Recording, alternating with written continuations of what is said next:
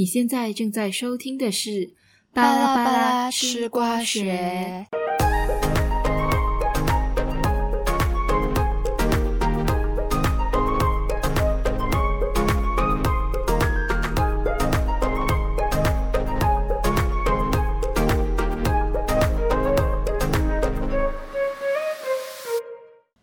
大家好，欢迎回来，我是亮，我是 Elaine。那相信大家在点进来的时候就已经看到我们的新标题，呃，也不是新标题，就是我看到我们的标题啦。可能大家看到，哎，刮刮乐 EPE 是什么意思嘞？Elaine 可不可以请你来帮我们解释一下这个东西？可以，可以。那刮刮乐呢，是我们呃这个频道的一个新的一个 corner。然后为什么叫刮刮乐嘞？首先它是谐音台湾的一个嗯，类似很像我们买马来西亚买豆豆的那种，就乐刮刮乐，就只是啊，对，刮刮就是我们很像我们频道 slogan 这样。然后乐呢，其实还有很多意思，有娱乐圈的乐，然后也有快乐乐，然后还有可能就有关于音乐，嗯，虽然讲不同音，但是呢，它都是同一个字嘛。对，然后。这个系列呢，主要是跟大家介绍和讨论当个月的那个娱乐大事件。那娱乐圈瞬息万变，会发生什么事情，其实大家都无法预测的啦。然后那些突发的新闻呢，有可能是惊喜，然后也有可能是惊吓，就很像彩票这样咯。比如说，很像两年前很多瓜我们都吃不完，然后有时候一些事情发展就是比较快，然后发生了很多事。但是其实我们这样回想起来，其实也可能也才过了那么几天，所以这个系列呢，就是跟大家复习一下这一个月发生了什么事情，然后呢，也会和往常一样，就是谈谈一下我们自己呃本身的一些看法，这样。嗯，没错。那。今天我们现在录音时间其实是三月三十号啦，那上架的时候大概是会四月头这样咯。这样我们现在要来看的就是三月份的一些娱乐大事件。OK，对，我们要分享的第一条新闻呢，就是。大 S 跟具俊晔他们呃复合的这个消息啦，在三月八号的时候，具俊晔就在他的 IG 上面 po 文宣布结婚的消息，随后大 S 也发文就证实他们就真的是要结婚了。但其实我真的是在呃这个新闻过后，我才知道原来具俊晔这个，我才知道有具俊晔这个人啊，他以前就是在一个叫库龙的组合嘛，对不对？嗯嗯，对对对，他们是以前大概是零零年代左右，之之前九零年代、零零年代左右可能比较红。具俊晔跟大 S 他们两个人其实是在一九九八年的时候就谈过一段短暂的恋爱，但是因为以前啊这个酷龙组合他们很红。然后也有禁爱令的关系，所以这段感情就没有办法继续下去啦。嗯嗯，因为你知道吗？今天其实哦，这个 又有他他们又有一个新的插曲，我不知道哎，哎，给我讲，给我讲一下。就是呃，不是无关具俊晔，也无关大 S 啊。可是没有关他们事情的话，那为什么讲就是跟他们小插曲，跟他们有关系的人？因为小 S 他之前就前几天啊，他就有呃。应该是节目预告里面呢就有提到哦，他自己已经早就猜到了大 S 的新男友会是具俊晔，然后汪小菲呢就在微博上面转发了这个片段，然后向小 S 说，是不是药又吃多了？哇，这个很很呛诶。其实我不太我不太懂啊，小 S 是不是有一些什么可能疾病的东西需要吃药还是什么？可是他这样呛就就好像。我们平时会讲，哎，你是不是没有吃药啊？他颠着呢？你是不是发神经？对啊，哦，但你原来是这样。嗯，你对这个事情，就是大 S 啊、鞠俊晔啊，或者是说今天发生的这个插曲，你有什么感想？就你有什么想法？我跟你讲，刚开始这个东西就是一爆出来的时候，就讲哦，他们两个在一起啊。那时候是真的，只是爆他们两个脚啊。然后那时候我觉得没有什么，因为就很像我很。平就很经常会看到，突然哦，某一天某某艺人跟某某艺人他结婚了，或者是某一天谁谁谁又分手了。就我对我来讲是很正常。可是那一时候，因为大 S 呢，其实呃，虽然讲我知道他，但是他他有点离我有点遥远了啦，就年是年龄上的关系。然后，所以他那时候就爆出他跟居居在交往的时候，其实我没有当下我并没有觉得很怎样。而且讲着具俊晔，我只知道他是韩国艺人，but 也就像我讲的，就是可能我也不是很特别了解，我只知道他是韩国的某一个团体的里面的一个成员这样而已啦。然后过后嘞，某一天他又爆了，讲哦，他们结婚了，我又。这样快啊！报了结我就直接报结婚了，这样快了呗。然后我就，然后可是过后我也没有觉得怎样，因为这种东西，其实在娱乐圈这种快闪啊是很快的。对我来讲，我我我真的是真的是没有觉得很怎样，只是他们一直挂在那个热搜榜上，你就一直会看到而已。但是我真的是没有去很了解他们，其实他们那段时间真的是存在感超强，超强啊，真的超强啊。那讲回哦，具俊晔当时他的那个官宣文啊。就他那时候那篇官宣文出来，相信大家啊，就不管是去到哪一个社交媒体上面，都一直看到这个梗啊，就是二十年前电话号码这个梗。因为其实真的是真的很浪漫，那时候我这样看到，我就很电影的感觉嘛。对啊，就这种标准结局有 know？对啊，然后可是哦，就关于这个电话号码啦，本地的一个马华诗人周若鹏先生，他就在他的部落格上面。在那个具俊晔他发表了这个官宣过后，第二天啊，周若鹏先生他就是写了一篇文章，就讲如果大 S 在大马换电话号码，刚刚我就有讲大 S 他跟具俊晔是在一九九八年的时候分手的嘛。如果大 S 跟大 S 啊他是马来西亚人的话，其实他们就可能没有办法复合了诶。为什么？因为哦，当时其实在其他国家啦，就算你从 A 电讯公司。就电话号码那个服务商啊，就是你从 A 电讯公司换成 B 的话啦，你还是可以维持同一个电话号码。啊哈！但是马来西亚的电讯公司，我想我们以前应该都有这个记忆，可能我们当时都还小，可是我们应该都有这个记忆，就是讲，呃，因为但是当时马来西亚的电讯公司，他们就已经是锁死了的，那个电话号码开头的前三码，像是 Max 的话就是零一二，DG 的话就是零一六这样子。你你有没有记得有这个东西？我记得，我记得，就是以前小时候就会听大人讲哦，听他们看电话号码就会知道哦是什么公司。对对对对对，对。啊，只是讲，因为现在这个东西其实，在零八年的时候就已经算是取消掉了吧，就有新的一个技术出来，就是像其他国家一样，就算我们在换那个电讯公司都好，我们都可以不用换电话号码。只是讲零八年以前哦是不能的哦，那个时候他们就是为了要招揽顾客嘛，每一个公司都推出各种配套。如果啦，啊，如果要换电讯公司，可能我觉得呃，另外一个公司的那个配套比比较值得，那我就是要换电话号码了的哦。假设当时大 S 哦，他换了，他就是呃，我们假设他是大马人啊，然后当时他就决定要换电话号码，这样的话他可能就看一下还在想着要通知谁的时候。哦，可能通知亲朋好友我换电话号码了，然后看到哦具俊晔，哎呀，反正我们都已经分手了，那就随风去吧。然后他就不通知他，这样他们两个就没有办法复合了。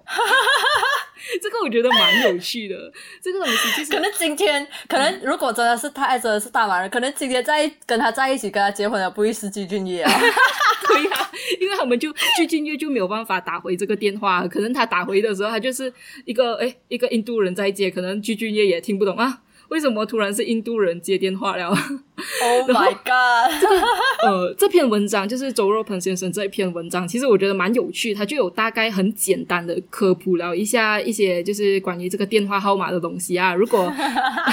如果听众有兴趣的话，可以跟我们拿链接，然后这几。这集节目上呃出街了过后，我们也会放 IG Story 这样啦。OK，今天这个以上就是我们的第一则新闻。那接下来就是第二则新闻。那第二则新闻呢，也是最近才刚发生的，就是在美国时间三月二十七号晚上，第九十四届奥斯卡金像奖颁奖典礼上，颁奖人 Chris Rock。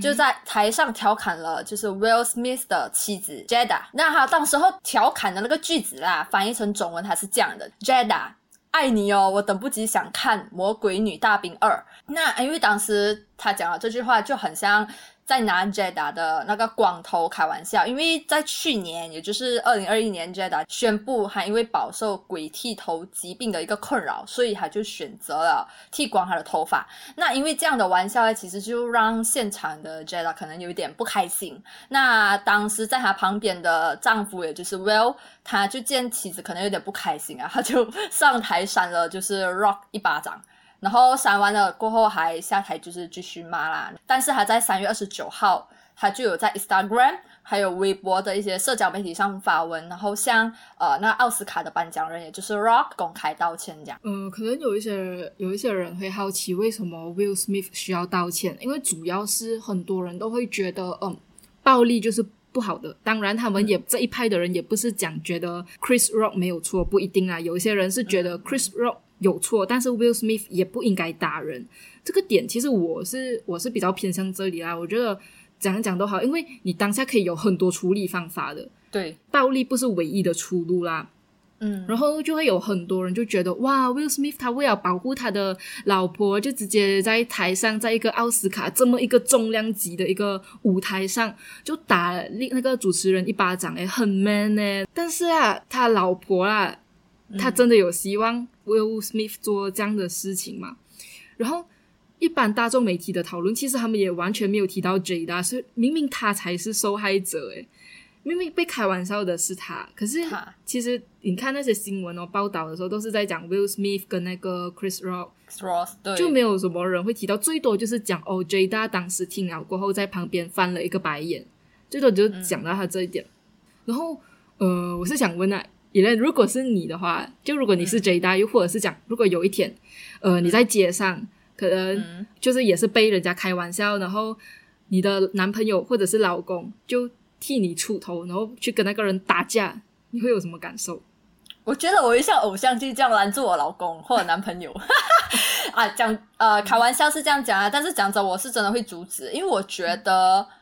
我觉得你还有更理智的方法，也有可能更呃，可能更讲讲哎，就是用语言去回怼人家，但是不一定真的是要用动手啊，或者是行为上的去可能去马上就是回应人家这个东西。我觉得你用嘴巴讲好过你动动手打，因为动手打人是大家都看得到，你嘴巴讲远的人其实没有读过唇语啊，或者是远的人他们根本不知道你们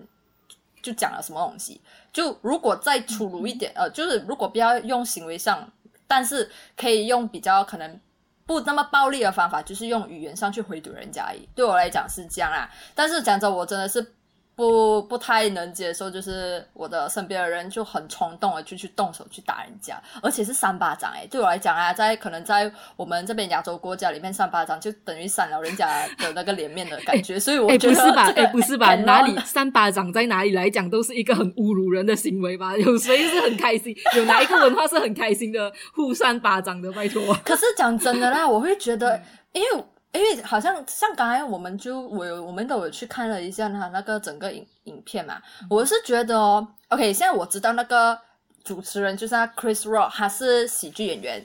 然后呃，而且他在讲这句话的时候呢，他看着那个呃那个 Will 走上台来，但是虽然讲他可能不知道他会做出什么动作啊，就我们现在第三者这样去看那个视频，我们不知道他会做出什么动作，可是我会觉得，如果真的是先有安排好嘞？对，其实也是有一些人，他们会他们会主张说，这个是事先就是有安排好的一个桥段，就是 Will Smith 跟那个谁啊 Chris Rock 他们可能已经瞧好了的。嗯嗯，他们是有一些人会这样讲，只是我觉得也不太可能，因为奥斯卡这个地方，它真的是它的地位太重要了。我觉得也不至于，就是因为暴力这个东西，嗯。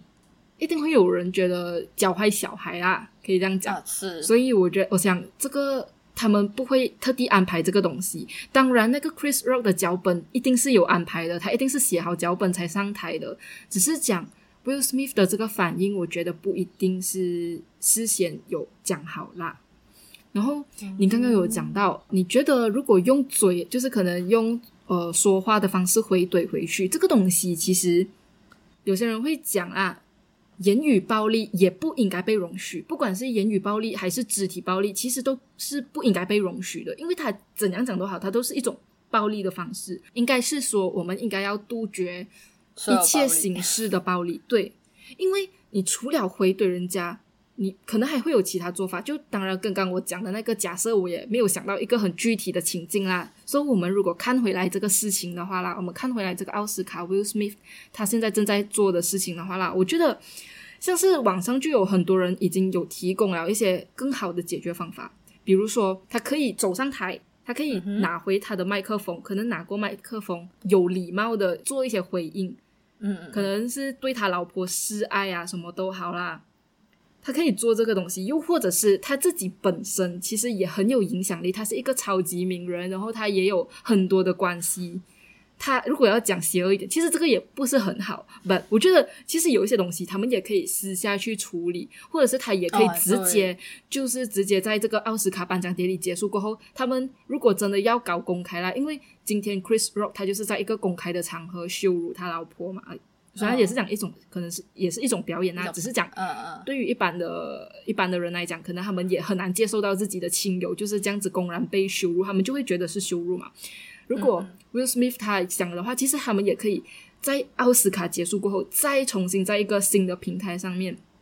呃，就公共平台上面呐，再去做一个讨论，或者是讨论，或者是和啊，对，讨论的一个动作，就不一定要和解啦，因为原原不原谅，首先是要 Jada 来决定，而且就算 Jada 最后决定不原谅他都好，他也是对，他也是。这个也是对的哦，对啊，因为首先你可能就是言语上就可能就已经对人家造成伤害了嘛。然后如果人家真的是不原谅你的话，你也不可能去道德绑架人家，就是讲哎，我已经道歉了，你还要我怎样？你还要我怎样？哇哇，我真是不能接受这样，你知道吗？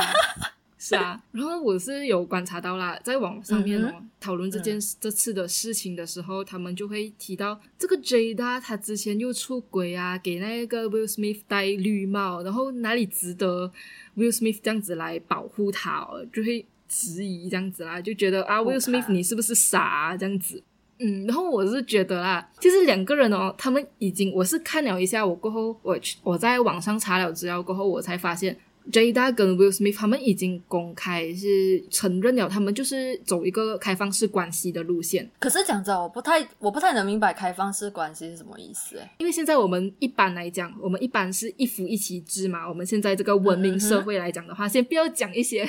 可能讲讲，因为有一些文化里面他们是允许一夫多妻制的嘛。嗯嗯哼，先不要讨论那种情况啦。可是我们普遍来讲，一夫一妻制，然后这个开放式关系的意思就是讲，这两个人他们只要在彼此对彼此都坦诚，然后都信任，而且双方都允许的情况下，他们也可以持续去找更多伴侣，不管是男是女，因为一夫一妻制，OK，有一些宗教啦，我就。不要讲是什么宗教、什么文化了吧？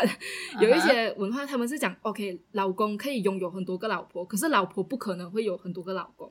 这种东西我们知道嘛？这个东西就是一个父权的，OK，一个父权制的东西。But 在这个开放式关系里面，不管是老公、老婆，还是老公跟老公，还是老婆跟老婆，他们这两个人他们都有权利，只要他们答应，他们协商好，他们就讲 OK，好，今天我们就是走一个开放式关系的路线。他们两个人都有权利去找更多的伴侣，当然前提是要跟伴侣沟通好，而且是伴侣都允许的情况下。因为像罗志祥哦，像你还记不记得我们以前第一集的时候？哦，对，第一集的时候，我们那时候就就有讲到一些什么卢卡斯之类的嘛。像罗志祥啦，拿罗志祥的情况来讲，假设今天他跟周扬青事先就已经有讲好，他们就要走一个开放式关系的路线，然后周扬青答应的话，这样其实。罗志祥后来他在跟他跟那些人玩啊，怎样玩都好，玩到天翻地覆都好，其实都没有关系，因为这个东西就是他们私人的事情，而且他的伴侣知情同意。可是我有点不能明白一点，就是哦，你都已经结婚了，哎，你用一个结婚，你用一个结婚这个形式把两个人牵在一起，嗯，然后你过后又跟我讲，他们只要两个人事先有讲好，各玩各的。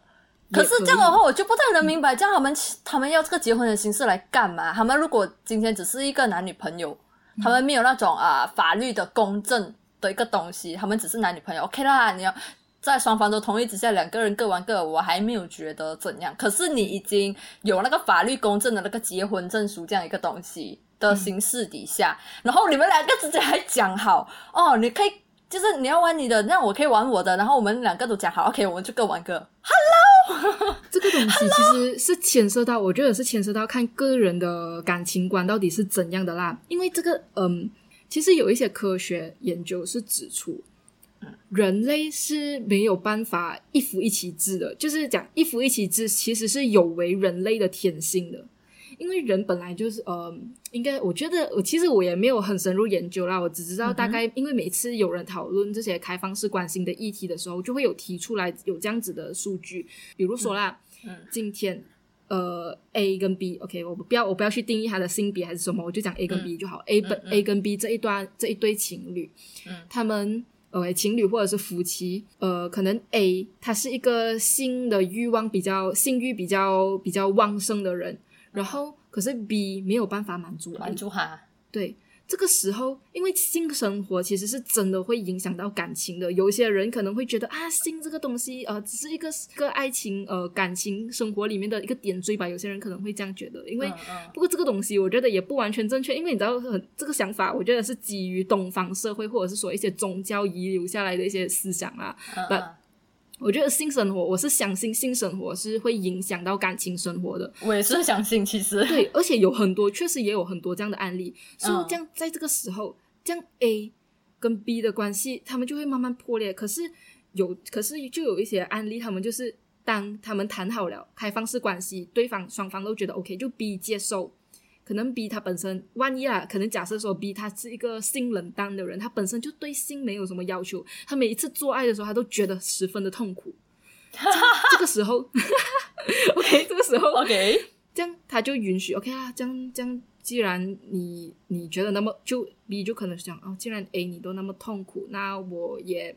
我就让你可能可以去找新的对象，当然可能 maybe 他们之间会有一些协议之类的，不过这个就看哦，就看个人哦。啊，你讲的这个情况哦，如果只是单方面某一个人性欲他太旺盛，然后另外一个人没有办法满足他的话，你这个说法就可能成立。那如果是像刚才那个 Will 跟那个 Jada 的情况，我觉得两个人如果都各自去找的话，然后如果两个人又是基于就是呃性欲不不被满足，那他们应该要时常两个应该要一起做啊，为什么要各自去找别人呢？因为还有一些东西是两个人的性器官不合。有时候一些情况啊，一些情况也是两个人的性器官不合，又或者是他们在心事上面就是真的有一些不契合的地方啊，可以这样讲。方式上面就有，因为有很多种情况嘛。哦哟，我又没有经历过，我也不知道。可是 总之大概就是有听过这样的案例，还有很多啦，还有很多之类的，就是然后甚至是人类学其实也是有一些研究，就是发现啊，有一些文化里面啊，他们这种呃也。不一定是符合现在我们讲的这个性呃开放式关系啦，不，他们就类似这种有很多个伴侣的情况，其实，在一些原很原始的社会里面是存在的。嗯，对，总之总之就是这样啊！哇，我们 我们变成了什么两性一体频道啊？人类学家也差不多也是要出来哦，人类学。OK，那除了奥斯卡这个事情，那就让。就当然是世界各地都是对这件事情很关注，大家都在讨论，很多国家的人、不同世界各地人都在讨论这这件事情嘛。但是没有想到，竟然意外的去引起了台湾喜剧圈的一个反外战啦！我会叫它反外战。OK，是什么事情呢？就是龙龙啊，因为你知道，当然很多那种网红啊、KOL 啊，他们看每次那种有一些社会。呃，热门的事情发生的时候，他们也会去写一些写一些东西，去发表他们的观点之类的嘛，去蹭一下热度嘛。然后像是喜剧圈啊，因为那个 Chris Rock 又是一个喜剧圈的人，当然就是台湾喜剧圈的呃那些演员们，他们也不会放过这个机会啦。那么呢，龙龙，呃，或许是有一些可能有一些听众他不知道他是谁。OK，我先简单说一下，他就是一个嗯台湾的女性喜剧演员。OK，当时他就写了这个贴文，可恶，我真的要好好反省，当初应该冲上台揍一拳的，而不是躲起来哭。大家就会说好帅，真女权。OK，然后可能大家还不知道是发生什么事情吧，我先讲，我先讲完，还有接下来的另外两位呃喜剧演员的反应，然后等下我会再来解释啦。OK，龙龙写了这个贴文过后，黄豪平一位叫黄豪平的喜剧演员就跟着说：“我们不能代表 Chris Rock 道歉，你也没有资格以为自己是被冒犯的 Will Smith。”然后他这里写的“你”就是一个女字旁的“你”。然后大家其实大家就知道，就是因为之前有发生一些事情，然后大家就知道这个你其实指的就是龙龙。接着凯莉其实也是有写了啦，她也是跟着跟好品是同一个立场的，她就讲在媒体面前哭哭啼啼叫做躲起来哭，血口喷人后再说我忘记了，操作失败后再说这叫做女权。以后火烤大会啊，大家上台互甩巴掌就好了。#hashtag 怎么好意思自比 Will Smith#hashtag 还是你们都很会演。好，那呃，以类，你其实你有知道之前发生什么事情吗？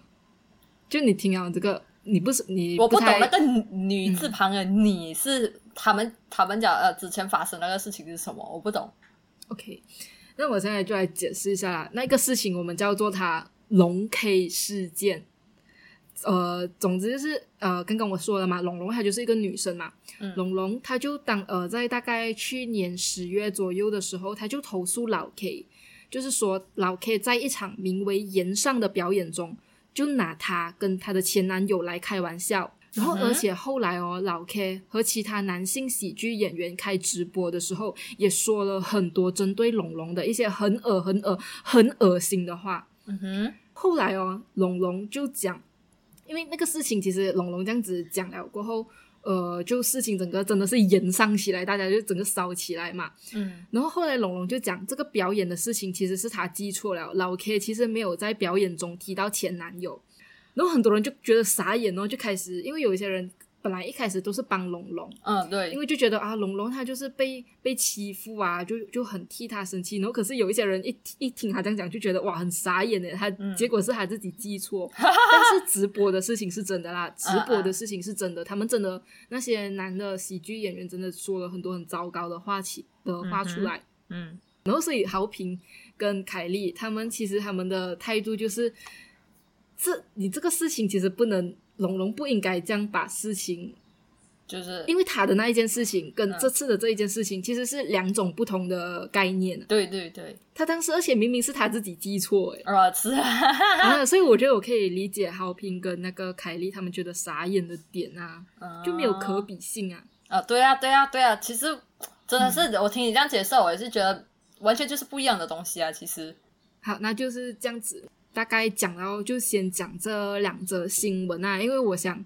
这个月最大的是就是最刷屏的就是这两则新闻，知道吗？对，就是这两则新闻占据了我们三月份的一个热搜。然后接下来我们其实这个刮刮乐，我们这个新的系列呢，也会有一个小环节，就是我们会在呃结尾之前跟大家推荐一下不同的影视或者是音乐作品这样子。那今天呢，是由 Elen 来为我们推荐。Elen，你今天是想要跟我们推荐怎样的作品呢？我今天想要推荐的呢，是一个戏剧，就是韩剧《社内相亲》。那《社内相亲》呢是 Netflix 出品啊，然后它其实就是一个又土又甜儿，然后标准的那种甜宠剧，然后好笑，但是我觉得它这部戏好笑啦。因为你都知道，呃，天宠剧就是那种很标准的结局，然后很标准的套路，就是那些套路哦。然后，可是呢，它最好笑的是它的那些点都很好笑。然后呢，这部戏是由安孝燮跟金世正主演的，然后还是改编网络人气漫画《我和社长相亲相爱》，讲述了呢就是缺钱的一个普通上班族叫申夏利，代替好友去相亲。本来一心是想要给对方留下坏印象，或呃和拒绝相亲啊，但是没有想到自己的相亲对象竟然是自己公司的社长。哇！哎哎哎，这个就是有一点那种什么霸道总裁爱上我的走向是吗？是的。然后呢，后面呢就展开一段很搞笑的一个浪漫爱情故事啊。然后呢，因为剧中呢女女就是那金世正就有有跟那个安孝燮就是。有讲到它长得很像一种鸟，这呃戏里面是叫始祖鸟啦。然后我去 check 了，然后我也去查，那个始祖鸟那长什么样子？它就有点像那种，就是以前很古代的那种，又像恐龙又像鸟，可以飞的那种了，就 很好笑。而且有人还把它把安孝燮，就是一些里面的一些可能它的动作，P 成那种 Angry Bird，我不知道你有看到吗？我会分享在那个呃我们的频道 Instagram Story，你们大家可以去看一下。然后还好笑的就是嘞，有一个反正里面有很多很好笑的一些片段，你们大家可以去找。有没有例子可以给我们讲一下？OK，比如说有一个女三，她要跟女二，本来她跟女二是竞争关系，就是职场上的竞争关系。然后有一天呢，她看上了男二，但是男二已经跟她讲了，我不喜欢你，然后我也有女朋友了。可是呢，那个女女三就一直死死追求那个男二，然后有一天呢，他就发酒疯，发酒疯啊，过后呢，那个男的还是把他踢出去啊，那个男二还是把他踢出去，然后那个女三就很伤心，还去来找女二，要跟他讲心事。你都知道，有时候竞争关系也是很了解对方的嘛，然后就跑来跟女二讲心事，他就用韩语，他用韩语跟那个女二就讲，我跟那个男人玩完了，昨晚我跑去他家，他就写 I。I did 经上，经上的意思就是发酒疯的意思。最搞笑的点是什么？你全程如果用韩语，我还觉得 OK，因为你就是韩剧嘛，你用韩语我觉得很正常。但是我不知道为什么那个女生她就是要用那种调调，就是很 high class 的那种，就是 A B C 的感觉啦。我们这里讲 A B C 的那种感觉。对，他讲我第一次，我呃呃，他一直要跟我划清界限。那个男人跟我们不是一个 level 的。我第一次单纯的喜欢一个人，是不看家世、不看背景、不看财产。一姐，the end，get over 啦哥，很戏剧化的感觉。对我这整个人，这个女的是在干啥？